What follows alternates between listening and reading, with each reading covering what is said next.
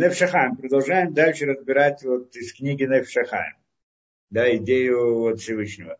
Э, Всевышнего, знаю. Что мы сказали, там это идея Шма Исраэль. На самом деле не идея Шма Исраэль всего в общем, а идея только первого предложения или только двух последних слов его, то есть Ашем и Ха, то, что сказано в Шма Исраэль, слушай, Израиль, Господь Бог, Господь один. Да, вот это Господь один, вот это Ашем и Хат, это, в принципе, вся глава вот эта вот Невшихаем посвящается именно этому.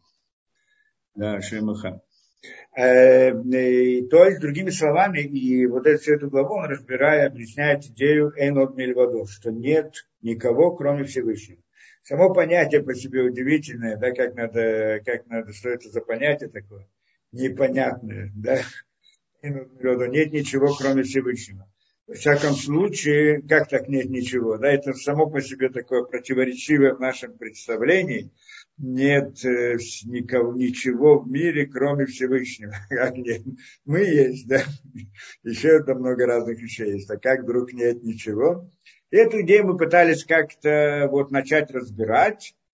Если помним, то вот в прошлой, в прошлой э, лекции мы разбирали вопрос, эм, ну, там, свобода выбора и так далее. Это было некоторое отклонение от тем, ну, мы кто-то задал вопрос, поэтому стали разбирать идею свободы выбора. А до этого начали, э, начали вот эту вот тему, и там говорили о реальности. Потому что на самом деле здесь стоит вопрос с тем, да, здесь стоит вопрос с тем, как, что такое реальность. Потому что когда мы говорим о Всевышнем, нет ничего, кроме Него. Что мы хотим здесь объяснить? Мы хотим объяснить, ну, у нас сразу поднимается вопрос, а что же, есть все. Так вот это вот что есть, то есть та реальность, которая есть, ее мы должны объяснить, что это такое в понятиях иудаизма, что значит с точки зрения Торы, что нет ничего, кроме Всевышнего, а что же такое реальность. То есть здесь, в принципе, определение реальности, что это такое. И мы в прошлый раз пытались там э, объяснить разное, как мы понимаем реальность в разных понятиях. Если вы помните, как мы там сказали, что можно смотреть, э, да, реальность как понятие относительно немного, да, так мы это да, представили, что если человек смотрит там, я знаю, находится в кинотеатре и смотрит фильм, и он помещается, он начинает переживать в мире это и так далее. И вот вместе со всеми э, участниками, там, героями фильма, и он прямо ощущает себя внутри вот этого вот, вот это вот ощущение, что он внутри него, внутри какого-то этого фильма, вот внутри этих событий, он переживает вместе с ними, он живет вместе с ними, он думает, как это переживает и так далее вопрос, если он действительно находится в реальности, или это только придуманная реальность, такая воображаемая и все прочее. И тогда мы, если скажем, или как во сне, тоже та же идея человек видит во сне. Во сне не совсем так, потому что обычно то, что мы видим во сне, не очень реально, ну, допустим, да. То есть мы там не ощущаем себя полностью. Ну, иногда да, иногда есть сны такие, что человек себя ощущает там полностью, как будто бы это вот сама по себе отдельная реальность. И тогда тоже вопрос, э, да, вот, э, то есть в конце концов было во сне, а не было по-настоящему на самом деле. Так, э, и тогда у нас вопрос, вот этот вот реальность, которая у него находится, в которой он находился, когда он смотрел какой-то фильм и так далее, она не реальность по-настоящему, так мы понимаем, ведь он все, он видит это, мы воображаем. Но если мы возьмем ту реальность, которую мы, да, видим как реальность, в смысле наш окружающий мир, и немножко проанализируем, то мы получаем, что в конце концов нет большой разницы. В общем-то, вся идея э, реальности, которую мы видим, это, как мы объясняли с точки зрения вот, современного понимания вещей, да, что там, как это, приходит информация через ощущение, там, скажем, через лучи, попадает в глаз и так далее, отображается и все прочее.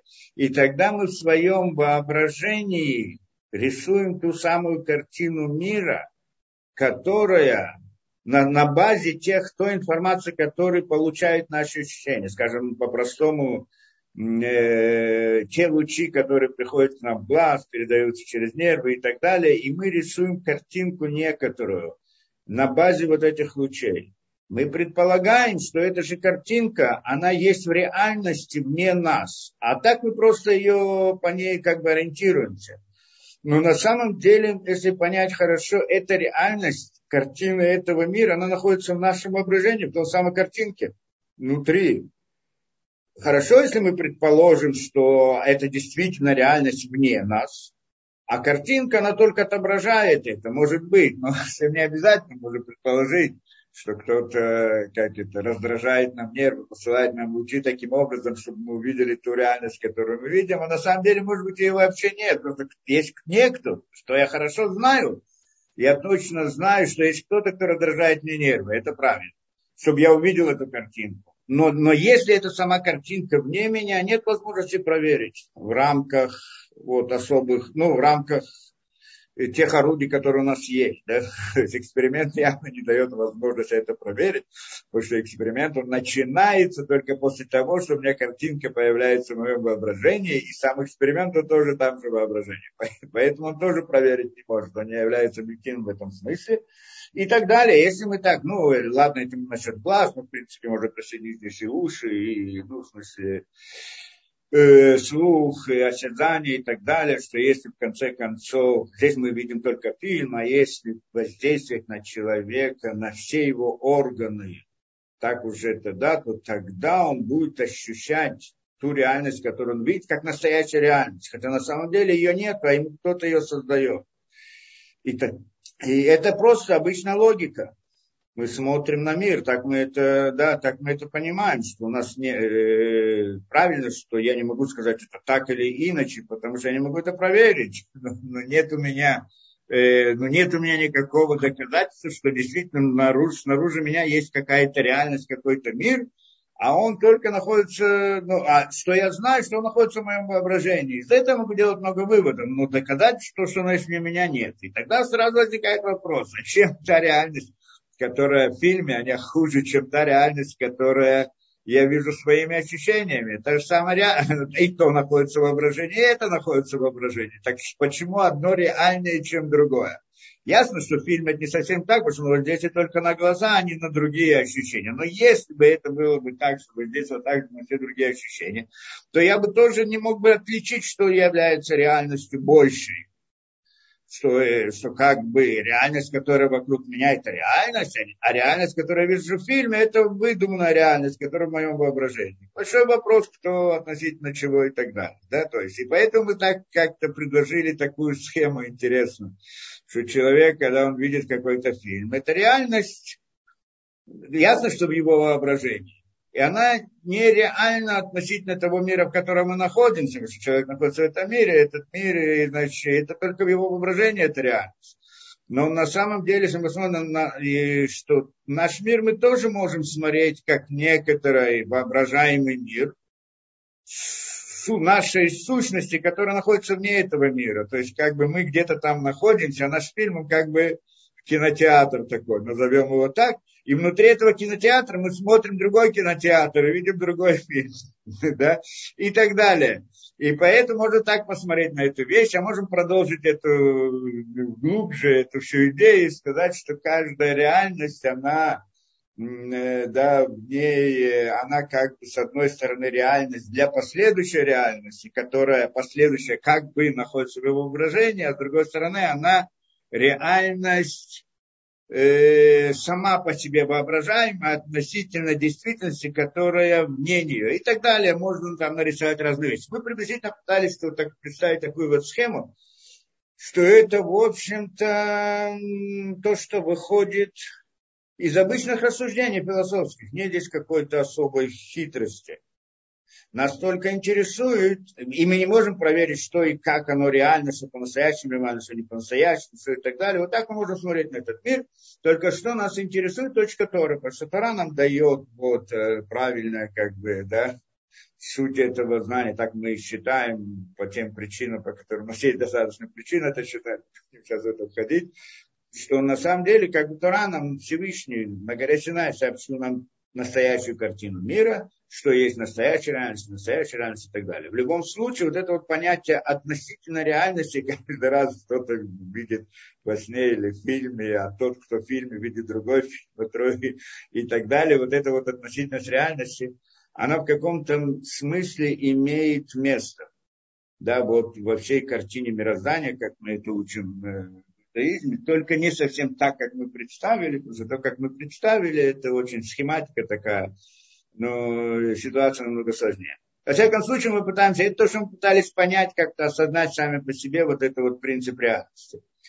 А здесь он, ну, это, это тема, с которой мы должны столкнуться, должны понять, с которой мы здесь сталкиваемся, и должны ее понять до конца. И то мы пытаемся вот, пройти дальше по этой книге, чтобы пытаться что-то понять. Сказать правде, там очень сложное понятие, но я попытаюсь, насколько это возможно, э, войти в это дело и да, сделать это, насколько возможно для нас понятно. В всяком случае, там он с самого начала, мы это прошлый раз приводили, и мы еще раз приведем, то, что он говорит из Пирке Обес, то есть Пирке вот сказано так, что там отпалили альтас матфилатха кеве эль рахамим тахнен липнея маком. Что когда ты молишься, так сказано в Пирке вот, не делай своей молитвы постоянной, что значит постоянно, это же кева, то есть не делать, ну, чтобы она была у тебя привычная, как просто автоматическая, это имеется в виду. Эля рахамим тахнули в намаком, а делай это как просьбы и мольбы перед Всевышним. То есть в каждой молитве человек должен быть, ощущать себя как как, как будто бы он, он первый раз молится, единственный раз молится, а не так, что он привык молиться, каждый раз повторяет это. Слушай, это отдельная тема сама по себе, интересная суть молитвы, но, но, но здесь нас не этот вопрос интересует, так, а что именно? Сказано так, что когда ты не делаешь свою молитву, вот это вот постоянно, только просьбу и так далее, лифнея маком написано, перед местом, так написано. Мы, я это сразу перевел перед Всевышним, но на самом деле в самом этом тексте там сказано Лифнея маком, перед местом. Что такое место? Как там понимается, место имеется Всевышний, как мы и перевели. Да, что не делает, э, да, пере молитву, что там такая должна быть лифнея маком. То есть здесь нам Перкея вот называет Всевышнего местом. Почему местом? Э, название вообще странное, да? Место. И вот эта вот идея, он здесь в первых э, да, главах разбирает, это вот суть, что такое место вообще. Если мы посмотрим хорошо и подумаем хорошо, что на самом деле понятие места одна из глубочайших тем, в общем-то, и в современном мышлении, кто знает, там, физики современной и так далее, тоже понятие места оно находится, как это, да, это, это, это, этим занимаются все философы мироздания от начала до сегодняшнего времени. И так к особому выводу такому не пришли. Само по себе интересно, если вы хотите. Ну, кто знает, он, конечно, знает, да, но есть классическая точка зрения, что такое место, да, в это, в, ну, как-то в науке, да, в физике, философия, точнее, это, ну, скажем, в физике, классическая точка зрения места. Что такое место? То есть идея пространства. Мы знаем, идея пространства и времени, в общем это одна из тем, которые занимаются. Я не буду об этом разбирать это подробно, где-то я в лекциях это разбираю, когда мы там сравнивали научные эти вот тезисы. Но, но, но так для, для примера, что в классической как бы физике имелось в виду, что есть некоторое такое объективное понятие пространства, как комната какая-то, да, и она, внутри него могут быть находиться какие-то объекты, скажем, стулья, столы и так далее. Если нет никакого объекта, то это пустое пространство. Это некоторое такое понятие пространства, как не вот такое вот абстрактное понятие пространства, так это всегда понимали и так далее. А в современной физике пришли к разным выводам, что это не совсем так, что пространство без объектов нет пространства. То есть пространство должен быть объект какой-то, да, что когда есть Солнце, звезда, там, не знаю, звезда, планета или еще что-то, тогда можно говорить о пространстве. Когда их нет, нельзя говорить о пустоте как таковой, как и так далее. Я не буду входить в эту да, гипотезу, как там это рассматривается. Ясно, что не случайно пришли к этому выводу, потому что если мы смотрим на мир вот, э, природы, то, как мы его видим, по-простому, то классическая точка зрения, физика, она как бы устраивает нас чтобы понять понятие пространства, как в нем движутся различные объекты и так далее, двигаются, находятся, пребывают и прочее.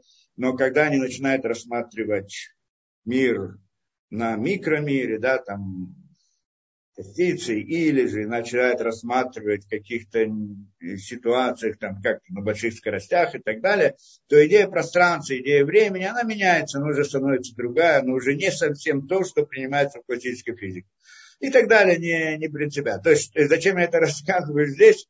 э, что имеется в виду само по себе идея вот этого понятия пространства, что это здесь у нас обозначается словом место, маком, маком, оно, в принципе, этим занимались всегда, вот это пытались понять, что это такое. До сегодняшнего времени нет конечного решения, и не может быть, как все в философии, нет конечного решения, они только решения, это некоторые этапы посередине этого.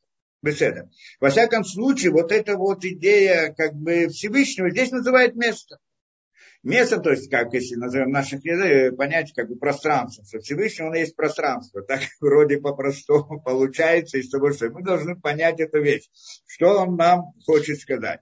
Он, конечно, нам сразу же предупреждает, и то, что мы должны здесь понять, да, сразу же предупреждает, что на самом деле то, что мудрецы назвали Всевышнего местом, это аллегория, а не по-настоящему. Потому что самого его нельзя никак назвать и нельзя никак обозначить, и никак это. Все, что мы можем о нем говорить, только в отрицательных понятиях, как, например, бесконечность, что нет конца, да?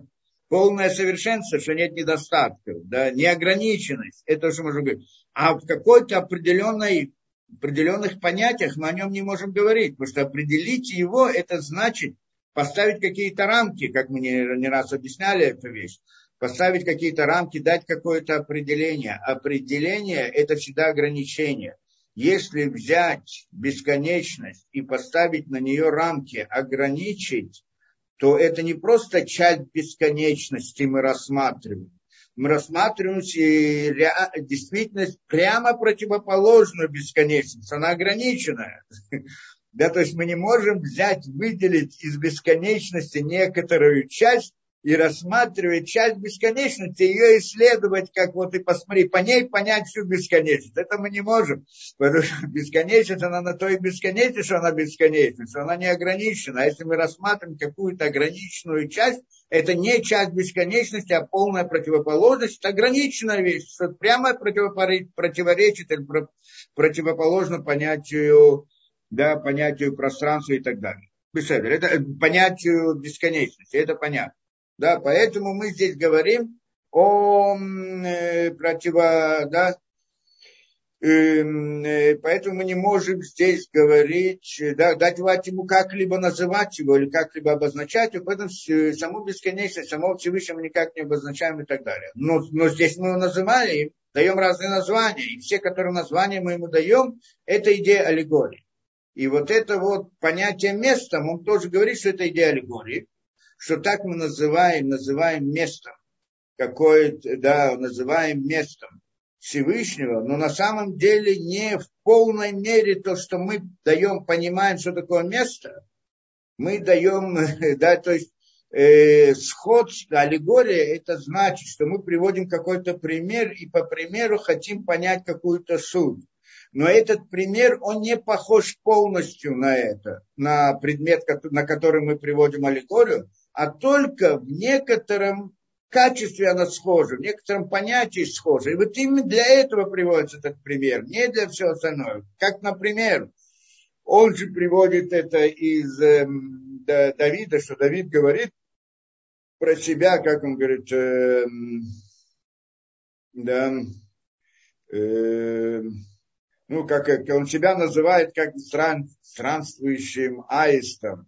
Аид, Аид, Аис, наверное, это переводится, я знаю, как там, Аид, э, да, а, а, Аид Мидбар, Аид, по-моему, да, Мидбар, то есть пустынный, это, Таис и так далее. То есть он и, и говорит там, это Давид так называется. Не, э, что, почему он сравнивается с каким-то там Аистом, почему он с ним сравнивается, и имеется в виду, что он похож на него.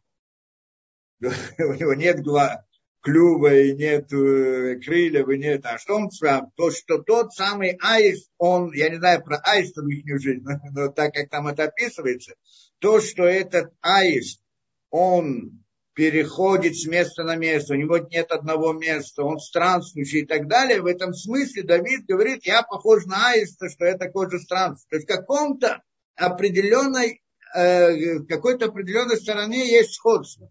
И так мы должны понимать каждую аллегорию. И поэтому здесь тоже, когда мы называем Всевышнего местом, должны понять, что это в некотором определенном понятии, в определенной стороне он называется местом. Каком именно, это мы сейчас хотим разобраться. И во всяком случае, именно он начинает здесь разбирать, что это значит. Что значит место. И говорит он так, Инян, что мудрецы имели в виду, когда называли Всевышнего местом. Да? И вот говорит Мидраш Раба. Мидраш Раба приводит такую вещь. Ваибга Бамаком, где это про Якова, да, что он шел дороги, встретился с местом. Так тоже написано в Торе. В принципе, в Торе это приводится. Да, и в Бамаком, что там, если помните, когда Яков уезжал, выходил из Израиля, и он там, как это, прошел рядом с Иерусалимом, и так далее, с том местом, где будет храм, и вот это он назвал местом Маком, и там объясняет это, и это объясняет, что Зейн Маком имеется в виду с Всевышним, он помолился там Всевышним. Так это, это в Раши там приводит, в всяком случае. А Мидраш говорит здесь, Мидраш Раба приводит говорит, э, кто это, Рабун, Башем Раби Лезер, сказал так. Мипней мами ханим шмошеля кадош баруху.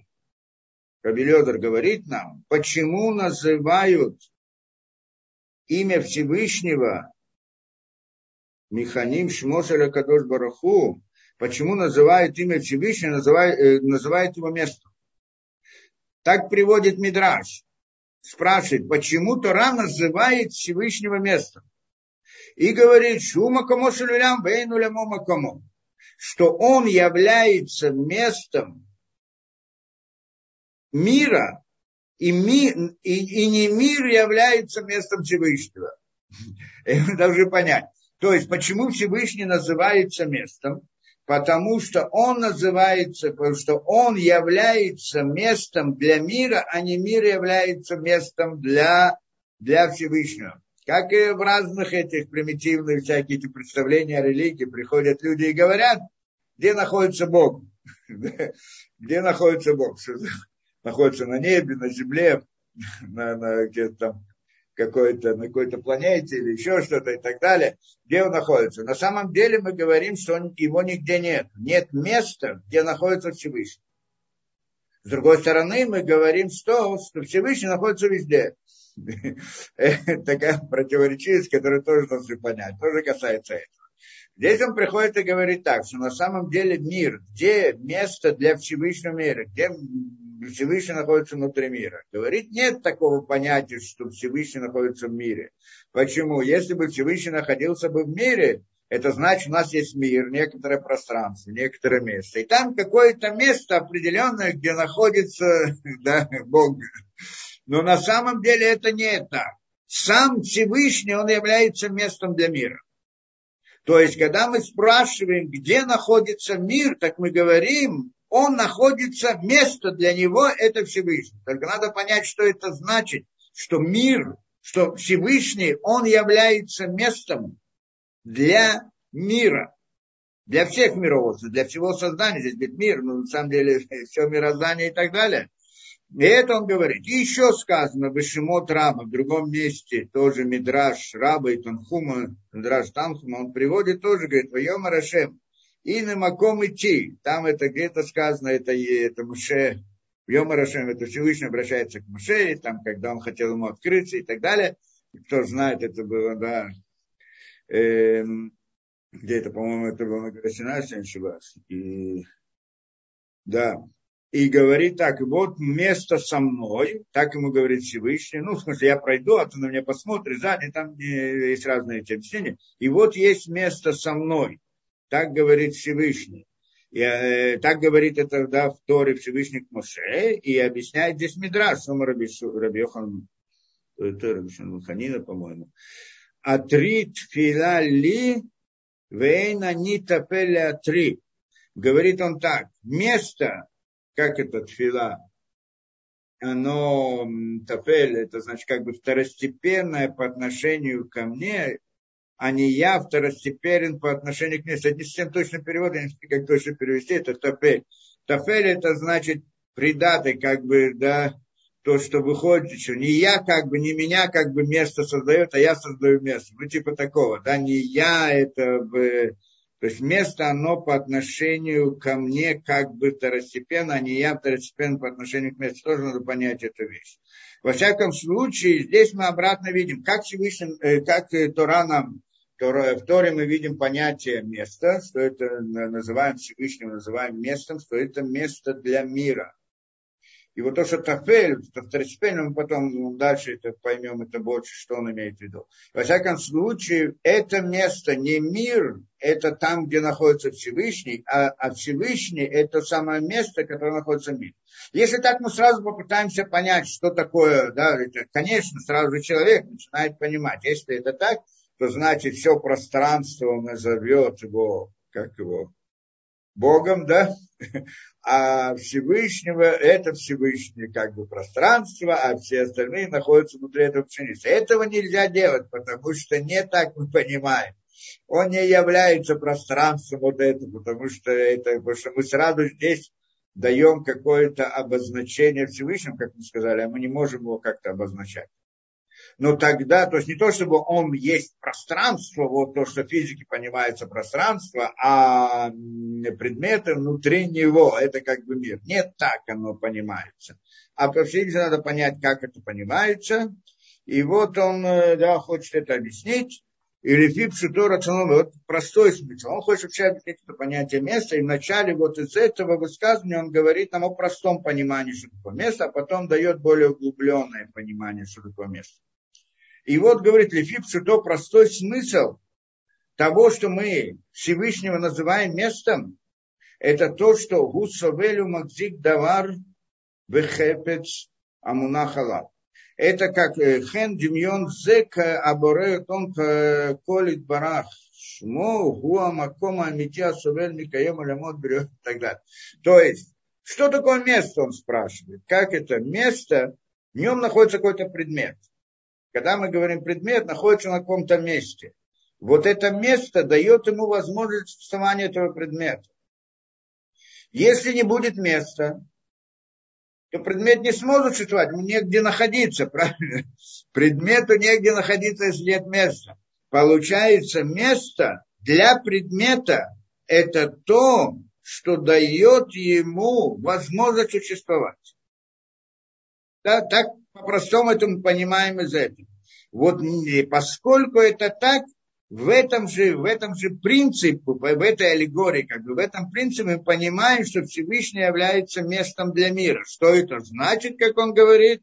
Что точно так же, вот похоже на это, сравним с этим, похоже на это место настоя... Э, похоже на это э, Э, Всевышний, Уамаком, Всевышний, он является местом для мира. Что это значит? Что дает ему возможность для существования.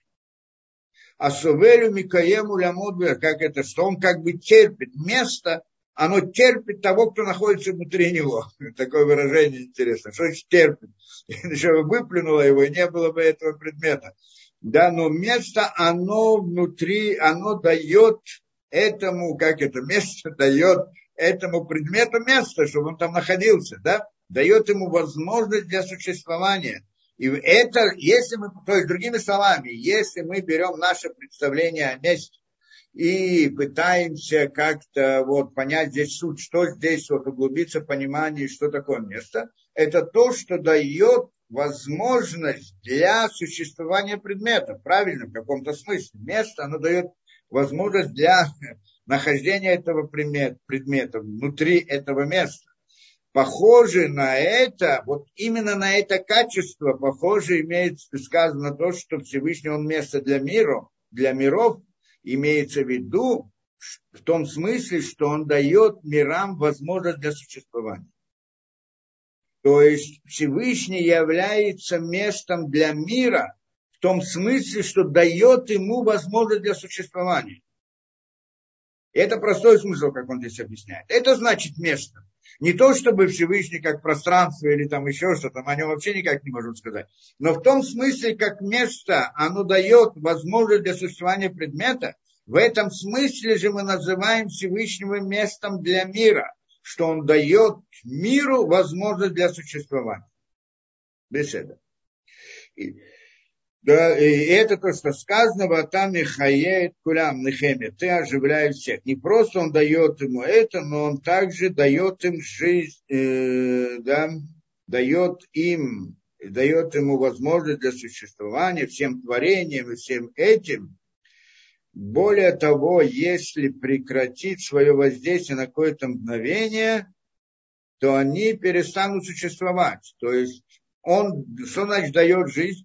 Он дает им силу и возможность для существования, как назовем энергию, кто как хочет назвать ее, да, дает им жизненную силу, возможность для существования и оживляет их каждый раз. И это явля... и поэтому он является местом. То есть здесь мы понимаем слово место в намного более широком смысле, чем обычно мы понимаем в мире. Потому что в мире мы понимаем в упрощенном месте пустота, куда можно что-то положить. А здесь мы говорим, не так, что место в том смысле, что он дает им жизнь и оживляет их. Поэтому здесь тоже можно сказать вот это вот, что Всевышний, он первичен по отношению к миру, а не мир первичен, как мы сказали, второстепенно или первичен, может быть, здесь это более правильно. Как мы сказали, я мир второстепенен по отношению ко мне, а не я второстепенен по отношению к миру, да? То есть здесь, видимо, так мы должны перевести на русский, что я как бы первичен по отношению к этому миру, а не мир первичен ко мне. То есть что это значит? Что если мы скажем пространство, оно есть место, и в нем находится какой-то предмет, так основная идея здесь, что предмет он главное. Просто пространство это такая пустота, которая дает ну, в нем находится это место. Получается, что пространство, оно как бы второстепенное, да, а главное здесь это вот этот тот предмет, который находится внутри этой пустоты. Говорит, не так, наоборот. Я как место первичен, то есть, да, а, и без меня этот предмет не может существовать. Эти миры, они существуют, потому что я им даю жизнь. В этом смысле я место для них я не второстепенен по отношению к нему, а первостепенен. Да? То есть я являюсь причиной мира, а не мир является причиной меня. Да? Ну, как бы так эта идея. То есть это тоже вот, э, да, понимание вот, это вот это вот мы говорим, понимание того, что такое является, что Всевышний является местом для мира. Без этого. Гу пинат и мунат как это сказано, да. И это говорит причин, и это же суть веры еврейского народа, вот это вот понятие. Где, как это написано, здесь приводит Рамбам написано, Рамбам мне здесь приводится, что это сам Рамбам в самом начале, мы когда-то учили Рамбам некоторые, так там в самом начале, Сепер Амадаб, книги Мадат, то самых книг, которые мы учили, но в самом, в самом начале, с чего она начинается, это Исода и Садот, Вамуда Хохма, так он говорит, основа основы, столб мудрости, лида, знать, так там привычно. Это так начинает Рамбам свою книгу, что основа основ, как основа основ, и корень как бы мудрости, что это значит? Знать. Знать. То есть человек должен знать, прежде всего, что есть Шеша Мацу решен, что есть там, здесь там, где-то там, Мацу решен, как это, действительность первичная, Вугу мамцы коль немца. И он, и она, вот эта первичная действительность, создает все, что находится, все, что есть. Вы коля немцаим, мишамаем варец, и все, что находится от неба и земли, и то, что посередине между ними, лонимцу не находится, кроме как от и, да, не, вы, не выходит, кроме как из истинности вот этого первого начала. То есть, да, трудно перевести, но имеется в виду, что он как бы первичен, что если это первое, то, что мы, как евреи, должны понимать что на основе этого мироздания, ну, идея, как это, да, и, как это, идея э, монотеизма, назовем здесь сказано, да, что есть некоторая первичная действительность, и которая создает все, что находится в мире. И все, что находится в мире, выходит только из этой первичной действительности и больше ничего. Да?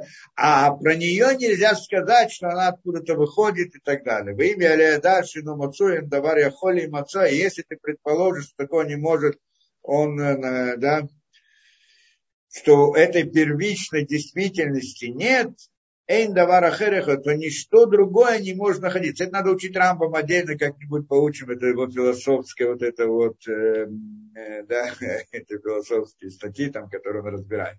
Там он как бы доказывает идею первичности, как это, Всевышнего, монотеизма, да, как это, что есть э, Бог один, един, и да, и вот из него все создано и так далее. В принципе, тоже с позиции логики можем это понять э, да, не будем это сейчас входить. В всяком случае, это, это как бы идея, он говорит. То, что мы здесь разбирались, что Всевышний является местом для мира, это вот та же самая идея, то, что Рамбам приводит, что есть, э, да, что есть некоторая первичная действительность, нечто, что создает все остальное, и все, что есть в этом мире, оно создает, оно ниоткуда, не может быть ниоткуда, кроме как из той самой первичной действительности. И если ты скажешь, что этой первичной действительности нет на самом деле, то тогда ничто не может находиться, существовать. То есть то, что... То есть здесь говорит интересный принцип, что если мы видим что-либо, что что-то существует, хотя бы себя, да, если мы видим что-то, что оно существует, это доказывает о том, что есть первичная действительность, то есть Всевышний, который его создал. Потому что если оно существует, откуда оно могло быть, возникнуть, кроме как из того самого места, которое это. Да? Ясно, здесь есть разные философские споры и так далее, но на самом деле, когда смотрят на эту вещь так э, глубоко, насколько это можно, то тогда, в принципе, у нас нет, э, да, нет никакого, да, там в принципе все очень ясно и понятно, и нет никакой возможности от этого отвертеться, ну, с точки зрения, не хочу сейчас ходить в эти вопросы, да, доказать, что есть Бог, нет Бога, но в принципе оно вот э, в основе всего этого представления, оно, конечно, да, если мы там рассматриваем все это с позиции разума до конца, то это становится очень ясно и понятно, что иначе быть не может. Да? Но мы не будем это входить. Во всяком случае, это, здесь это сказано, это же идея, что он является местом для всех миров. То есть все миры, они находятся внутри, не создают из него это и так далее. Да? Местом, что значит местом? Теперь это значит, он расширил в некотором смысле понятие места, и в этом смысле сравнил его со Всевышним что значит не в том обычном понимании места, как у нас это принято считать, что есть некоторая пустота, куда помещается какой-то предмет. Не в этом смысле Всевышний называется местом для мира, а в том смысле, что если бы этого места не было, то и предмет не мог бы находиться вообще, потому что это место создает, им дает ему возможность для существования находиться. В этом смысле мы Всевышнего называем местом. И не только это, а более того, что он первичен, а не вторичен. То есть не то, чтобы есть пустота, а вот предмет, он как бы основной. Не так.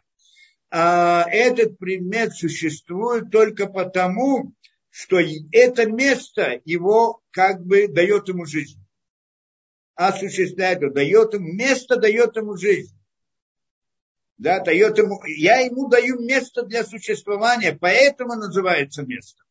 Да? Это значит, что Всевышний Макомо Шалюлям, он Макомо место для мира, дает миру возможность для существования и оживляет его. Каким образом, как, что, это мы, значит, дальше начнем разбираться, насколько мы можем э, отвечать и вообще рассматривать этот вопрос.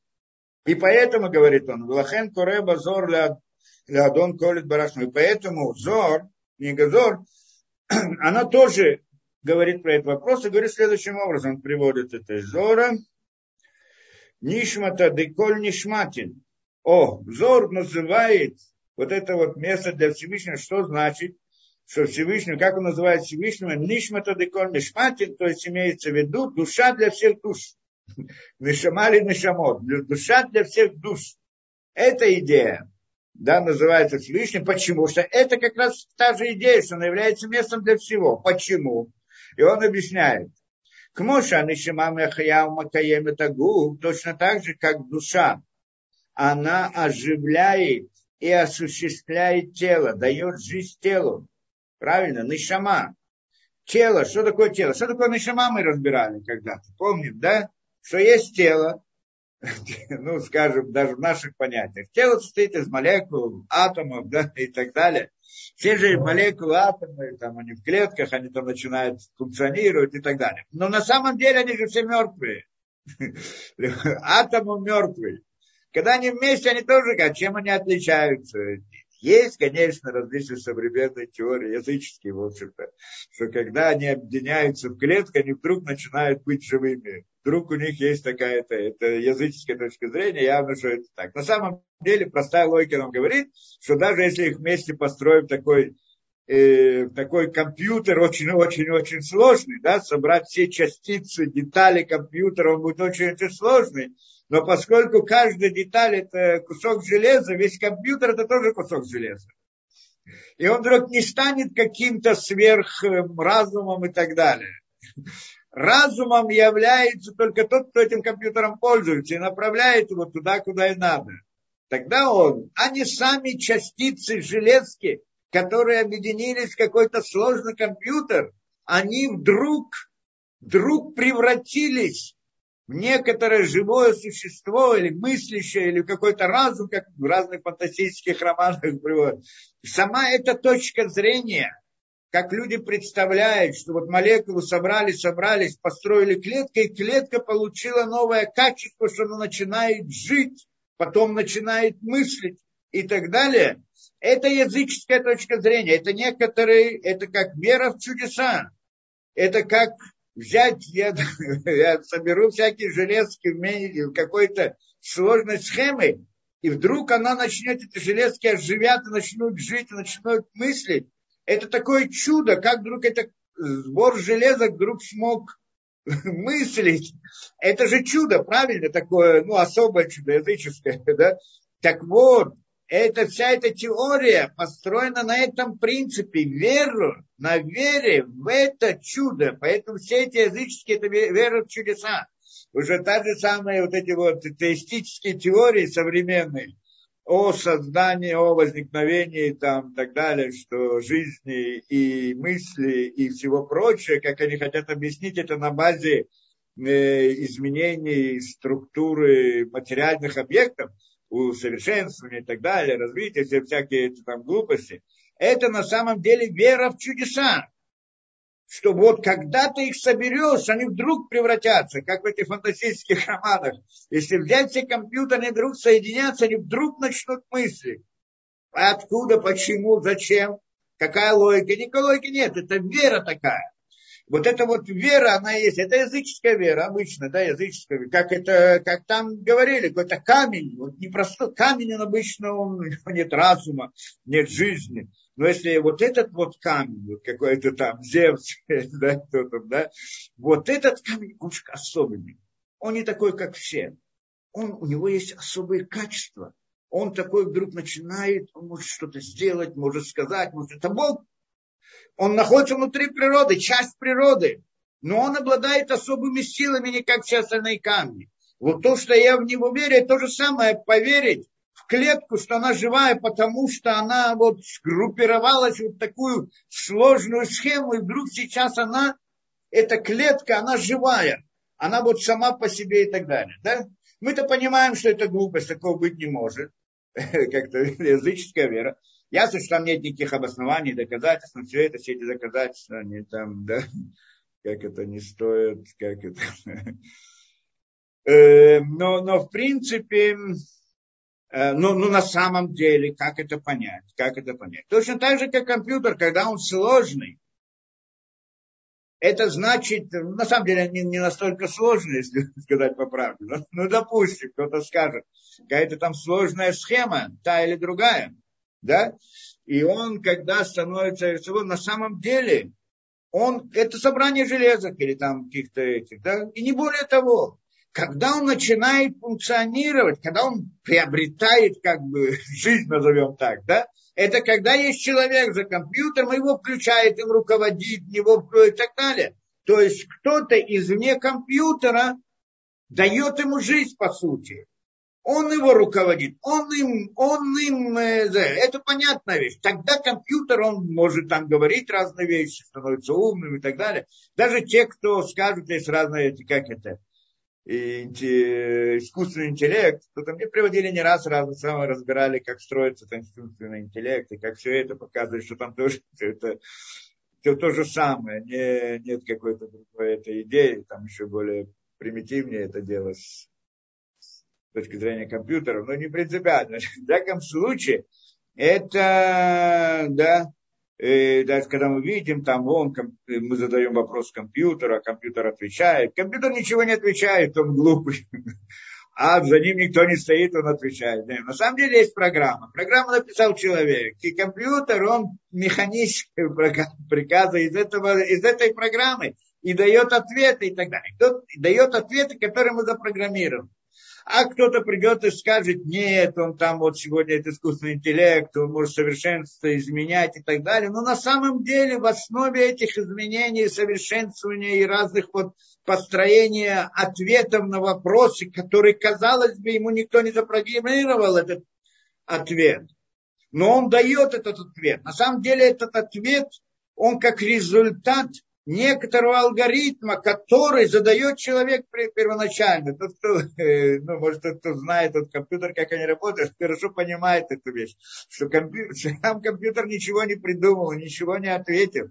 Ответ – это результат некоторого алгоритма. В алгоритме там это как бы идея, что поскольку мы понимаем, принимаем какую-то информацию, на всякую информацию реагировать таким-то и другим-то образом. То есть внутри самого алгоритма заложена идея совершенствования как бы вот этого вот ответа, изменения ответа в соответствии с этим. И это тоже запрограммировано человеком, и это он тот, который решает, а не сам компьютер ничего не решает. Даже когда он дает, казалось бы, тот ответ, который вот какой-то не, нестандартный и так далее, в результате вот этого да, интеллекта, тоже кто знаком, что это такое. И так далее, и так далее. Это понятно. А на самом деле, почему же он функционирует, вот этот компьютер? Потому что есть человек, который извне него, который руководит этим.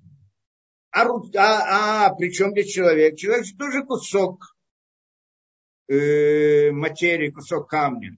Но у человека есть разум. И вот тот, который руководит компьютером, это тот разум, который, в принципе, находится внутри его тела том же смысле мы смотрим на вот эту вот клетку. Она правильно, что она сложно э, построена и так далее. Но на самом деле жизнь внутри клетки не выходит как результат сложной схемы, они начинают там функционировать между собой. Это не так. Это а кто-то должен этим руководить. А если кто-то этим руководит, извне клетки. А если кто-то ими руководит, то тогда, э, да, то тогда вопрос. Э, э, вот этот вот, а зачем тогда нужна сложная клетка? Пусть будет простая. Но мне нужна сложная клетка, потому что, как, как скажем, мне, за, и я руковожу компьютером, правильно? И тогда компьютер живет. Кто-то скажет, потому что он сложный, поэтому он сам функционирует. Нет, я им, э, я им управляю. А почему же он сложный? Потому что задачу, которую я хочу достигнуть, выполнить, для нее нужно орудие. Иногда это орудие, инструмент должен быть сложный для сложности задачи. Что гаечным ключом я могу сделать одну вещь, более сложным инструментом я могу сделать что-то другое. Но я не могу сделать простую, э, более сложную работу гаечным ключом. Несмотря на то, что я очень умный, у меня есть разум и все прочее. Мне нужен инструмент более совершенный, более э, такой для, да, для того, чтобы выполнить ту задачу, которую я хочу выполнить, но при всем этом я ее выполняю, а не инструмент выполняет. Это понятная логика, самая простая для всех. Не инструмент выполняет действие, а я выполняю действие. Посредством инструмента. Иногда действие оно настолько сложное, что мне необходим инструмент более сложный. Но от этого этот инструмент не стал источником действия, потому что он сложный. Понятно. Точно так же, как для задач, которые выполняются посредством компьютера. человеком посредством компьютера. Ему нужен компьютер сложный, а иногда для более простых задач ну, не нужен такой сложный. Точно так же для процессов, которые там же, чтобы да, клетка могла жить, развиваться и так далее, для той задачи, которой необходимо, чтобы был живой организм, необходим сложный инструмент. Но саму жизнь создает, дает ему тот, кто находится вне него, и вливает ему, дает ему эту жизнь. Как человек не компьютера дает жизнь компьютеру, то есть функционирование. Точно так же есть некто, который находится вне клетки и направляет все процессы внутри клетки для той цели, чтобы эта клетка была живой. Понятно, это просто логично и понятно без всяких этих. Да? Любое отклонение от этой логики – это вера, языческая вера в чудеса. Понятно, да? А так в обычной логике это понятно.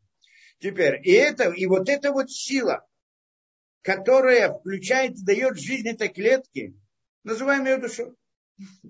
Мы называем ее душой. Ну, мы как это, как что мы называли? На самом деле мы говорили так, ну, чтобы на понятном современном языке, что каждый процесс в мире природы, у него есть причина, так мы это понимаем. Да? Потому что мы, если мы отменяем принцип причины, то тогда мы не можем вообще никак описывать мир, и все наши описания не бессмысленны. Но имеется в виду, что каждая вещь есть причина, и на этом принципе осознании любое исследование построено найти причину того и другого. Только что, когда мы находим причину, и часто эта причина сама по себе не является причиной, а является следствием чего-то, или другая причина, которая вызывает ее и так далее. Поэтому для того, чтобы найти как бы настоящую причину, надо идти до самого начала. Только это с самого начала, самое начало, причина, что это такое, не то, это причина для последующего, но не является следствием от предыдущего. Потому что если некая причина, она сама по себе следствие от предыдущего, то она не является причиной действия, а является передачей действия. А нас интересует причина, начало, откуда все начинается. Причина. И вот эта вот причина не может находиться в мире природы по определению, потому что любое природное явление, событие и так далее, у него есть причина, она не может. Так вот, ну где-то она есть, как-то ее назовем. И вот эта вот причина, или первая причина для любого процесса внутри чего-либо в природе, да, вот эту называем причиной, да, совокупность всех причин, всех процессов называем, э, да, и совокупность причин мы назвали духовной действительностью. Все, что происходит в мире, мы называем духовной действительностью. Все причины для того, что происходит, мы называем, назвали духовное такое слово. Оно на современном этом не очень понятно, что такое духовное, там какие-то там ангелы с крылышками. Но не так. У нас это оно очень определено. Это мир причин. Значит, есть мир следствий, мир причин. Мир природы – это мир следствий. Нет сомнения в этом. Мы здесь имеем дело только со следствием, но не с причиной. А причина – это мир природы, это мир причин. И его мы видеть не можем. По определению тоже, потому что все, что мы можем видеть, только следствие, а не причина. Так наше ощущение построено, что имеем дело только со следствием, а не с причиной. Поэтому понятно, что причину мы увидеть не можем. И причину мы не можем увидеть. И, да, и, и она есть обязательно. И вот, и вот эта вот совокупность причин называем духовной действительностью. Когда мы говорим про человека, скажем, организм, клетка, это причина для функционирования клетки. То есть тот, кто руководит им как в компьютере, тот, кто сидит за компьютером и его направляет, там, пишет ему программы и так далее. Точно так же тот, кто руководит процессами внутри клетки, там обязательно кто-то их вызывает. Извне клетки. Это понятно, не может быть иначе. Не может там ну, клетка внутри самой себя вызывать сами внутренние процессы. Это фантазия. А некто, нечто извне вызывает процессы внутри клетки. И вот это, они являются причинами для функционирования клетки, и мы называем ее, вот эту совокупность причин для функционирования клетки, называем ее духовной стороной этой клетки. Если мы берем организм, тело, скажем, тело человека, то, что он функционирует, у него есть душа. Это мы называем душой. Душой это почему он же работает, он же функционирует. И вот у него есть душа, он функционирует. Нет души, Там все то же самое может быть. Момент, когда душа выходит, все клетки, они все на том же стоят, на том же этом, да. Те еще не разложились, еще не что, они все то. Но они не они мертвые. Как они должны были быть сами по себе. Как если, да, человек выходит э, из компьютера, не перестает, он кусок железа становится, не более того. Так и выключает программу, то она становится куском железа, не более того. И здесь то же самое, становится мертвый просто это. Так вот это вот душа, она та, которая функционирует и прочее. Теперь, приходит нам, это, это что назвали, жизнь. Душа, она дает жизнь существованию. Если мы пойдем дальше, то душа дает также разума, осознание. Не там функционирование клеток головного мозга, там создают мысль. Тоже одна из фантастик фантастических идей языческих. Какая клетка состоит из атомов, всякая это, да, нерв, нервная клетка там внутри мозга, она не может мыслить. У нее никогда не создает мысли. Она даже понятия такого не имеет. Она даже, у нее не только, что она не может создать мысль, она даже понятия не имеет, что есть такое понятие, как мысли. Она просто мертвая, как и все остальные. Только когда есть мысли, это тоже нечто, то, что находится вне мозга, но для того, чтобы эта мысль могла воздействовать на мир природы, ей для этого нужен мозг, как инструмент, как человеку нужен компьютер. Поэтому через мозг воздействует на мозг, мозг воздействует на, посылает, э, э, как его, Э, сигналы различным органам, орган начинает функционировать.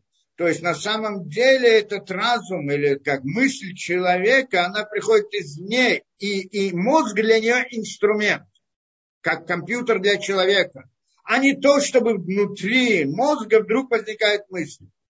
Это мысль. Они просто ругают. А мысль сама по себе мысли. Это не материальное понятие. Но оно не может, ее невозможно увидеть. Это причина. В принципе, сама по себе мысль есть причина. Потому что всякая душа – это идея мысли. Как мы это разбирали. И тогда мы оказались в мире мыслей. Поэтому, когда мы здесь пытаемся говорить всегда о мире духовном, мы вообще здесь вот этими занятиями занимаемся понятиями духовного мира, да? Э, хотим понять, описать, рассказать все эти миры духовные и так далее – мы когда-то это разбирали и пришли к вы, назвали это миром мысли. Потому что на самом деле это мысль, только есть мысль человека, а я мысль другая, более целостная, более глубокая, более детальная, более широкая, более частная, не знаю. Другая, есть мысль человека. Есть кроме мысль человека, это для действия человека, а кроме любое другое действие, которое не человек делает действие, она тоже выходит результат из мысли. Только мысль из другого источника, другого это. И что это за источник, это мы должны были разбирать, что далее. И про него мы хотим сказать, что Эйнод Мельвадо, нет никого, кроме Всевышнего. И именно про этот мир мысли. И сам по себе этот мир мысли, то есть не материальный мир, не клетки и так далее, и так далее, а тот мир причин, который всем этим руководит, это огромная действительность она по-настоящему и есть сама реальность, которая была создана. Это мысль. Для нас она выглядит нереальностью, потому что она где-то там мысль А на самом деле она и есть сама реальность. И она огромная, многогранная, многослойная, много это, там есть множество миров, как мы говорили, и так далее, и так далее.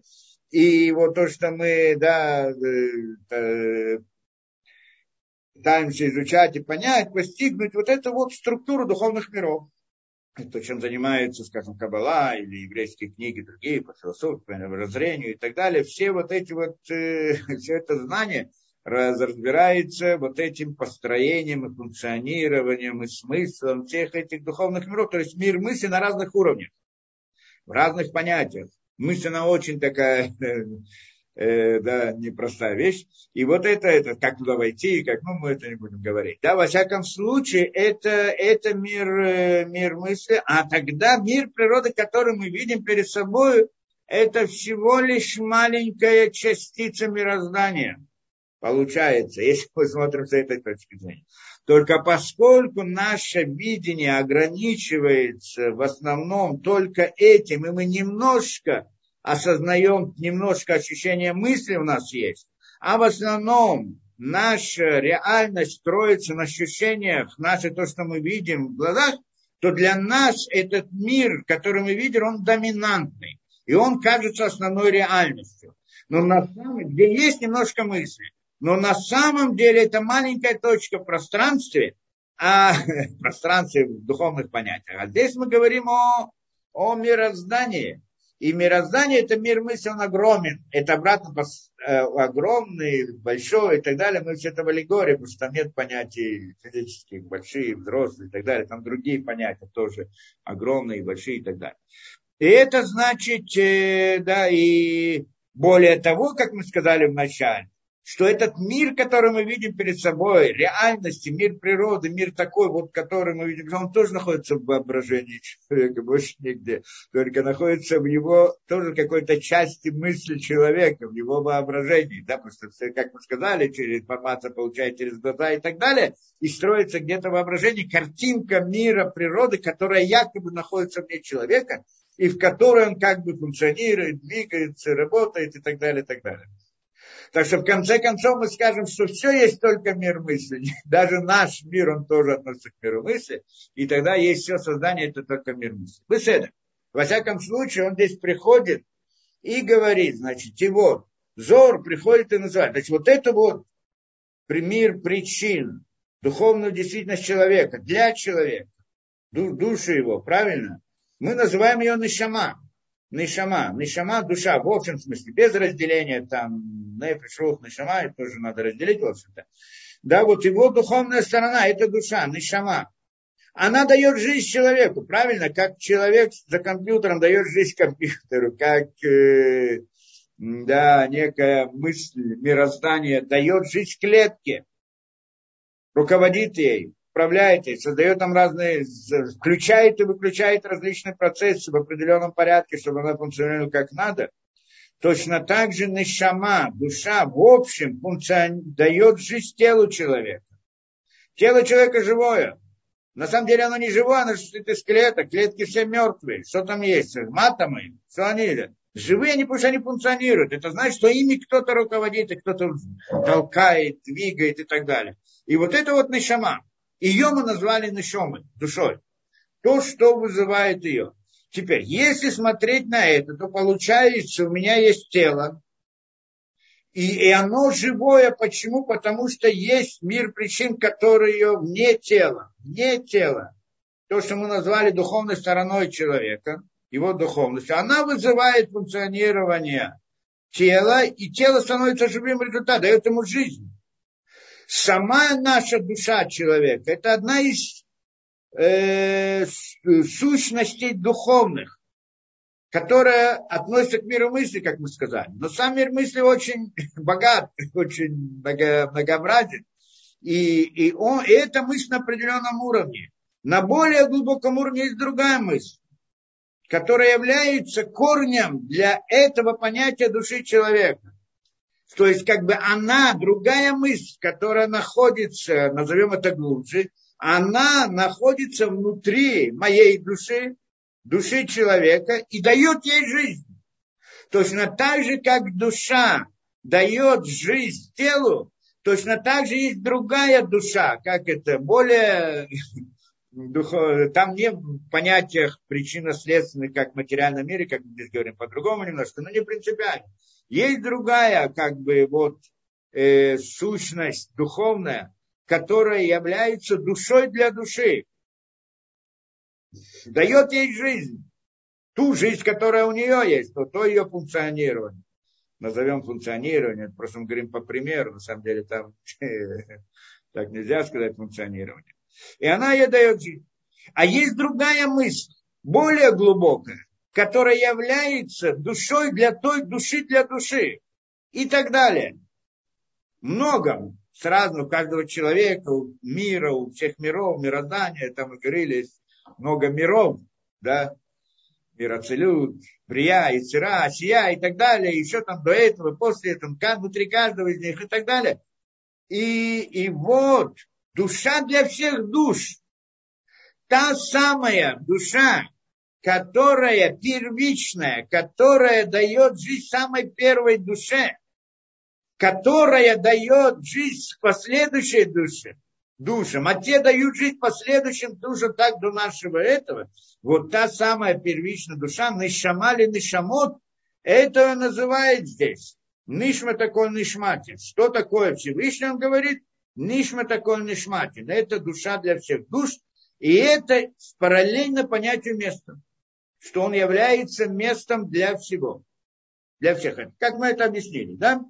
Что Всевышний является местом для это. То есть теперь мы должны тоже сразу же упоминать, напомнить, как он дальше, в принципе, об этом говорит, но я всегда это стараюсь упоминать, что точно так же, как мы назвали Всевышнего местом, это только в определенном смысле, что он дает жизнь последующим, но не в том, что Всевышнего можно назвать местом. Он сам, его нельзя, это всего как, как то, что Давида, мы сказали, сравниваем со, с, с аистом, не в том смысле, что аист это Давид, а только в каком-то действии.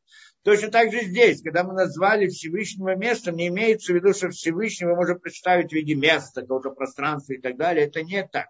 Это нельзя. А только в том качестве, что место дает жизнь другим, он тоже дает жизнь другим. С этой же точки зрения мы должны понять также, что мы не можем саму бесконечность Всевышнего даже душой обозначить. Несмотря на то, что он говорит, что это нишамали коля нишамот, что это душа для всех душ, но его даже душой мы не можем назвать. Даже той самой первой, первой душой тоже не можем назвать, потому что это уже само по себе некоторое определение ограничения на него. И тогда это, да, это тогда язычество, если мы назовем его душой, как эти современные теории, которые приходят и уже, ну, не могут сказать, что нет создателя. То есть, когда исследуют люди, которые более немножко, как это, с прямым сердцем, да, смотрят на мир и пытаются понять, исследовать и так далее, и приходят, понимают, что не может этот мир функционировать сам по себе, есть ему какое-то начало, и тогда они приходят и начинают придумывать. Ну, религия, все это глупости говорят, да, а, а ну кто-то есть, ну кто это, кто? Ну некоторый такой всемирный разум, который создает все и так далее. Есть разные там, некоторый всемирный разум. Вот эта идея некоторым всемирным разумом, который создает, они как бы обозначают Бога разумом, это тоже язычество. Это тоже ограничение это. У нас запрещается его вообще как-либо обозначать. Это не разум, и это не место, и он и не шама, но в каком-то аллегории, в каких-то понятиях мы можем его сравнить. С нишомой, с душой сравнивается бесконечность в том смысле, что как нишама дает жизнь для тела, точно так же бесконечность дает жизнь для всех миров. В этом смысле только, только мы сравниваем, а не в том смысле, что эта бесконечность, она как душа сама по себе. Это точно так же, как сказать, что он как разум какой-то сам по себе или взять его как обозначить каким-то камнем, или еще то же самое, да? обозначить каким-то камнем, или каким-то понятием, или каким-то этим, что как сливает языческая теория. Беседа.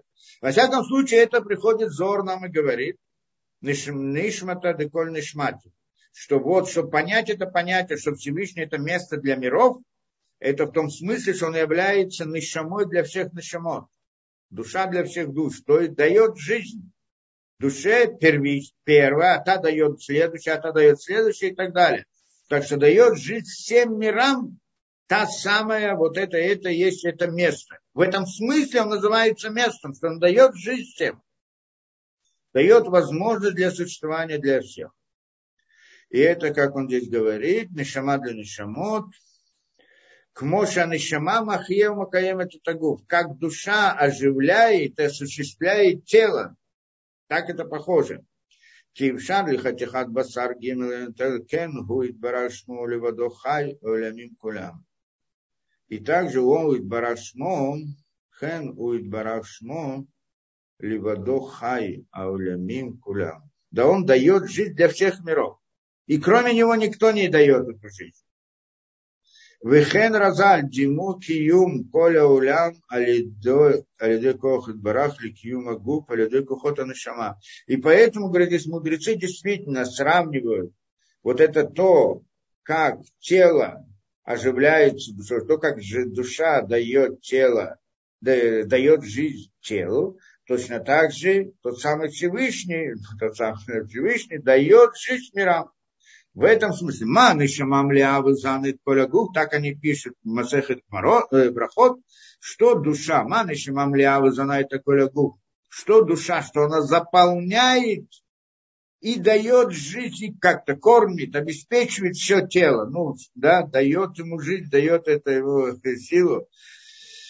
А по Кадош Бараху, также Кадош Бараху Малев Зам, также Кадош Бараху заполняет, осуществляет, дает жизнь всему миру. Да, в этом смысле. И здесь мы понимаем эту идею, что мы спрашиваем, где есть Всевышний в мире. Везде он есть.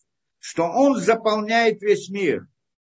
А он заполняет мир, значит, он находится внутри мира. Нет, он не находится. Спросим, где он место для него? Нет для него места в мире. Он сам является местом. И именно поэтому он заполняет весь мир. Потому что весь мир, он является, как это, весь мир он заполняется Всевышним. Что значит заполняется? Имеется в виду, что всякая деталь мироздания, жизнь ее зависит от, от, от этой от бесконечности Всевышнего. Поэтому это называется, что он заполняет. То есть нет места, где бы его не было. Почему? Потому что если его там нет, то нет реальности. Той самой реальности. Это, это значит заполняет. Как еще можно заполнить мир? Что значит Всевышний заполняет мир? Занимает место, никому дает, не дает войти туда. Не в этом смысле он заполняет мир. А в том смысле, что нет крупицы в мироздании, которое, существование которого не зависело бы от него. Это идея, что он заполняет весь мир. А не в том, что он как бы находится внутри этого. Да, это понятно. Везеу пашут иньян барах некрама помосулюлям. Это, что он говорит, это простой смысл объяснения места.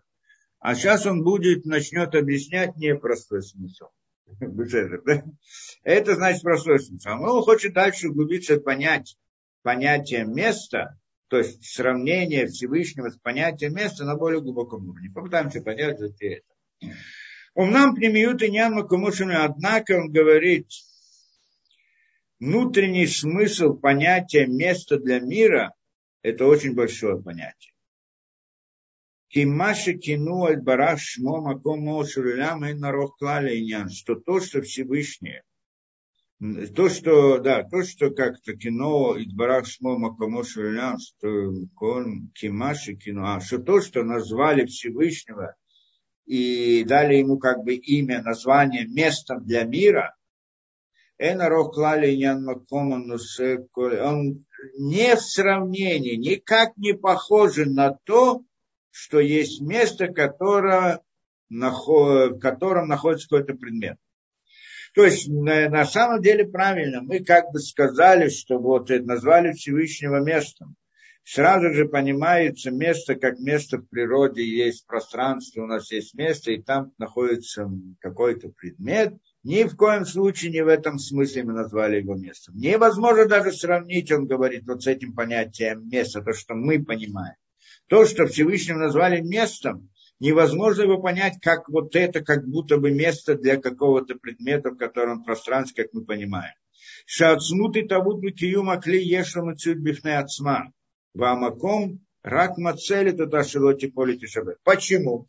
Потому что на самом деле место, пространстве, то, что мы знаем, и там находится предмет, этот предмет у него есть как бы своя действительность, реальность. Да? Предмет, у него есть предмет. А место дается ему, кто пространство, это место, оно дается ему место, где находиться.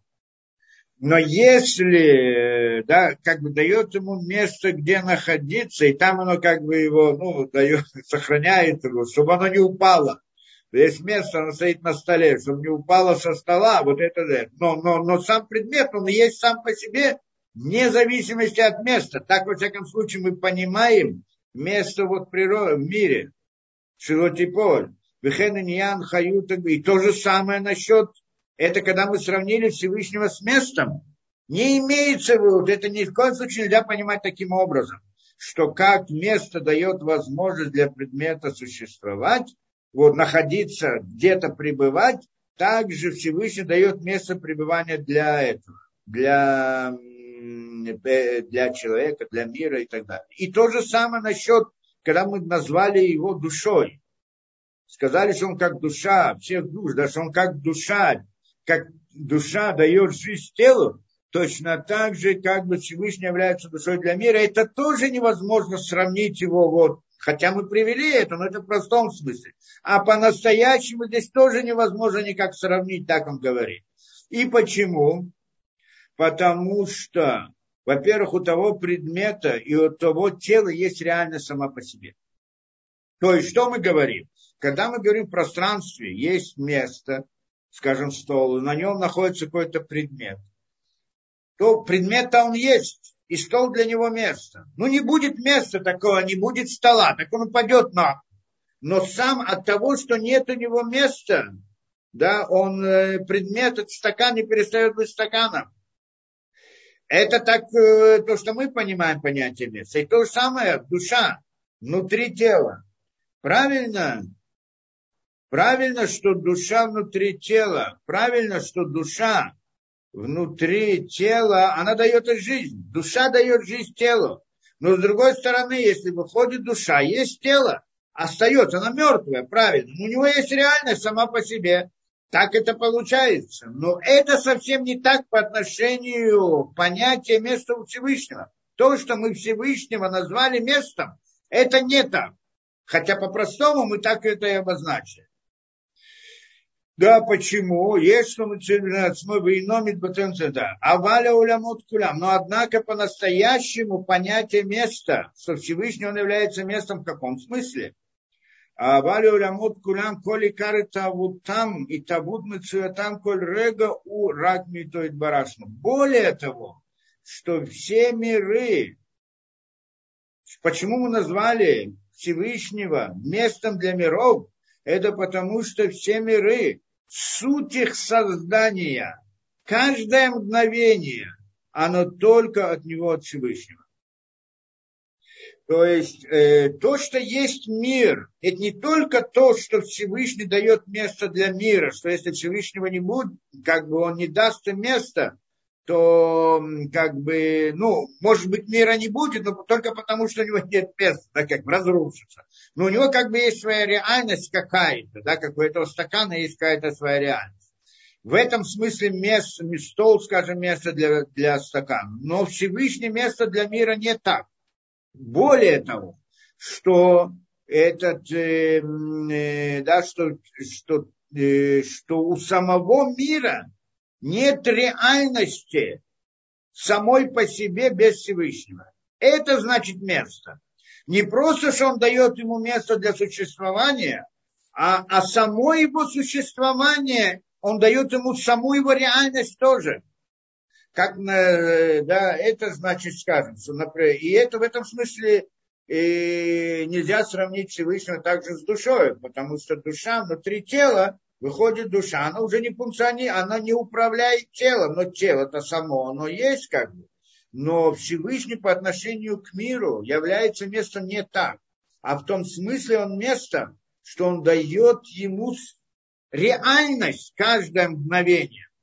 Что если какое-то мгновение он как бы отсоединится от этого мира, не будет давать ему эту реальность, мир сразу исчезает, его нет как, например, стол дает место для стакана, не просто место для стакана, если бы была бы такая вещь, что если поднять, как это, если убрать стол из-под стакана, то туда стакан исчезнет. Такого же нет, да? Но здесь мы говорим эта идея. Он место не в том смысле, что дает им место, где находиться, а он место для них в том смысле, что он их создает каждое мгновение. Не знаю, наверное, может быть, сейчас это более понятно.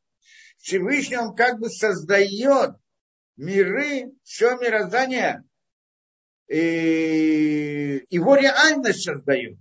И то, что он его создает, поэтому он существует. А не то, чтобы мир сам по себе существует, а Всевышний дает ему возможность существовать и управляет им. Не так. Он дает ему само существование, и поэтому называется местом. То есть мы называем Всевышнего местом в более глубоком или более широком смысле, чем просто мы место.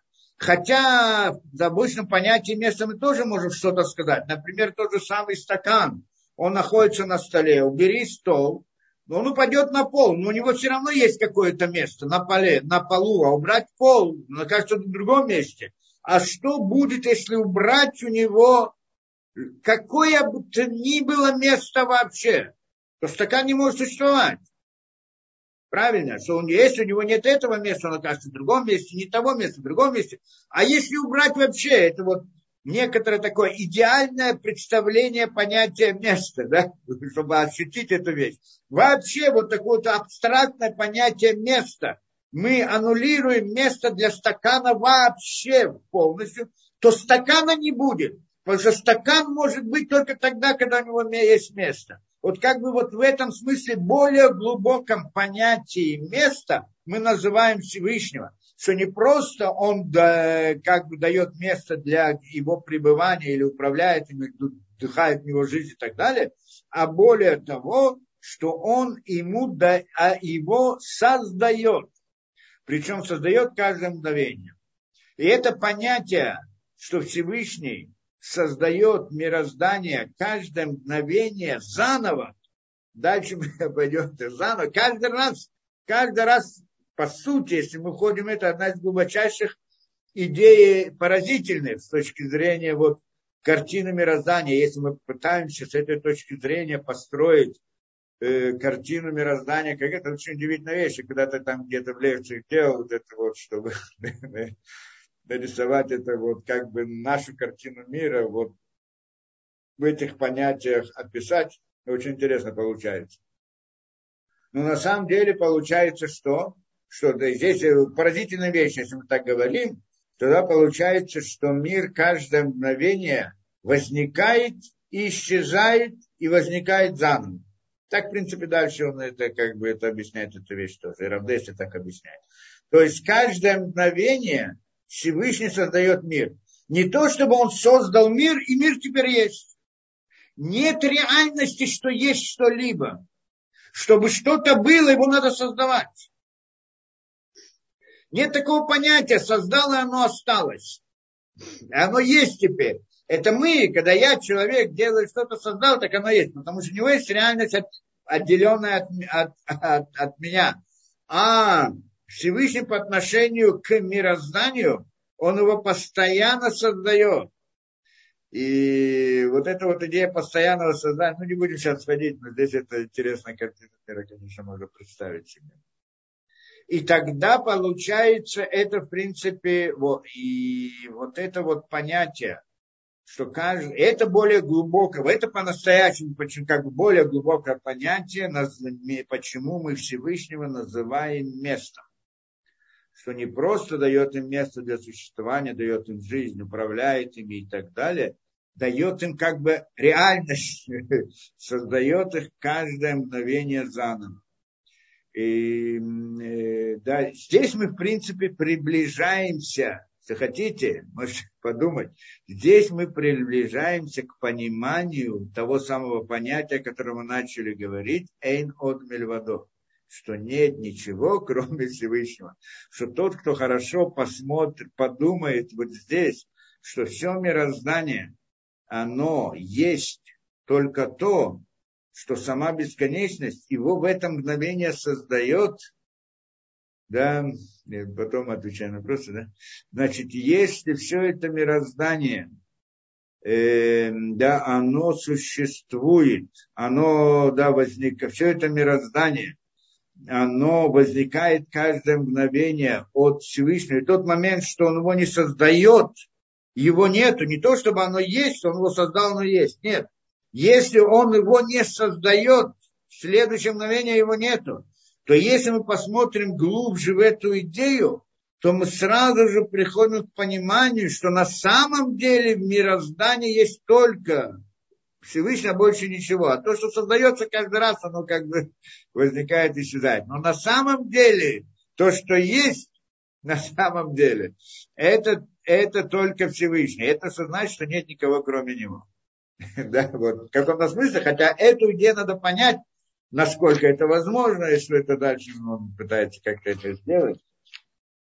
Ну, во всяком случае, мы здесь продолжим то, что он хочет сказать. Ирак Махмад Шейн Кох Шум Невра, Афильон Шабелюним Леосигнута. О, только здесь он говорит это, да? А, э, значит, так. Аваль улямот кулям, коли карата там циют рега урак метоид барах. То есть все миры, суть их существования, возникновения, существования, каждое мгновение. Это только от Всевышнего. Вилю аями салек рационой брах. И чтобы их создать, у него есть желание создать, правильно? И если он вдруг, как это, Исалек, уберет свое желание, не будет их создавать, то их не будет. Коль рега, каждое мгновение. Нужно, чтобы оно было дальше, его тоже нужно создать. Оно возникло в этот момент, но чтобы в следующем момент оно было, его тоже нужно создать. Еще раз создать. И так далее. В тот момент что Всевышний перес... не захочет его создавать, захочет тоже условно понять, нужно понимать, что такое желание, рацион, то не будет мира. Это надо понимать. И если это так, вот это вот понятие, что Всевышний создает мир и хочет, чтобы он был, называется Итхабрут, присоединение Всевышнего к мирам. Что он как бы присоединяется к ним в том смысле, что дает им жизнь каждое мгновение. Что если он отсоединится от него на какое-то мгновение, все превращается в хаос. То есть перестает существовать. Это идея как бы картина мира. Враг Мухаммад Шейн Бакох Шум Невра, Аф Ильон Шабеленим Леасик Маутаньян, Эх Коля Улямот и Коль Свама Айн, Раколь Рега, Эма Митавим, э, Авим Лемицут Менайт Барах, Лязот Бахаруин Шиловит Барах, Лязбир Леозен Шуман Бакеру Хазамим Бативат маков. И здесь мы должны понять, о чем он говорит, что поскольку нет творения, которое могло бы постигнуть эту идею, то есть вот эта идея, что сама бесконечность создает мироздание, все мироздание в какое-то мгновение и каждое мгновение, как бы суть этого сознания невозможно постигнуть творению, это понятно. Это понятно, что, что это невозможно постигнуть. И поскольку он говорит никакое творение, то есть если мы начнем, захотим понять, а как он создает каждое мгновение весь мир, мы когда-то рисовали какие-то картинки, может, как-нибудь в следующий раз действительно дадим. Но вот эта вот картинка мироздания, поскольку, поскольку мы, нет творения, которое бы могло бы постигнуть вот эта вот идея возникновения мира, каждое мгновение Всевышнего, никто не может это постигнуть, понятно. А Филион Шибараним даже самое высокое творение, которое максимально высокое творение, даже ангелы и там, я не знаю еще кто, более высокие, тоже не способны постигнуть это понятие. То есть мы, мы об этом говорим, но суть его постигнуть не можем. Ну, как очень много. Мы же ограничены, понимаем, что мы ограничены. Эн коля коль что, что именно не могут постигнуть? Эх, эх коля что как, каким образом все миры и все воинства, то есть все, это, э, все, все мироздание, на самом деле его нет. Так это получается. Выраколь рега и только что каждое мгновение они возникают. Что мы не можем понять? Как может быть, что на самом деле все мироздание, все миры, все творения, все их на самом деле нет, но они возникают каждое мгновение заново. Это мы не можем постигнуть. Лизот, поэтому, поскольку мы не способны, нет творения, которое бы могло бы постигнуть эту вещь, поэтому Лизот Бахарун, что поэтому выбрали пример, машаль, аллегорию, и говорят нам, хотят нам передать эту идею. И то, и поскольку саму идею мы не можем понять суть этого, а саму идею как бы в общем передают нам, о ней информацию в аллегории. И что это за аллегория? И для того, чтобы как-то могли мы, ухом могли бы эту вот идею как-то услышать и как-то о ней думать и что-то такое, значит, поэтому выбрали э, да, среди мудрецов слово маком, место, чтобы обозначить вот этот вот принцип, что Всевышний является местом, что он создает мироздание каждое мгновение. И, и это вот слово место, оно для нас как бы понятно. Поэтому мы это слово выбираем как аллегорию для объяснения того понятия, что в каждое мгновение создается мироздание, только само это понятие, каждое мгновение оно создается, мы понять не можем. Но вот чтобы какое-то иметь представление, для этого нам дается эта аллегория, эта аллегория обозначается словом маком, место.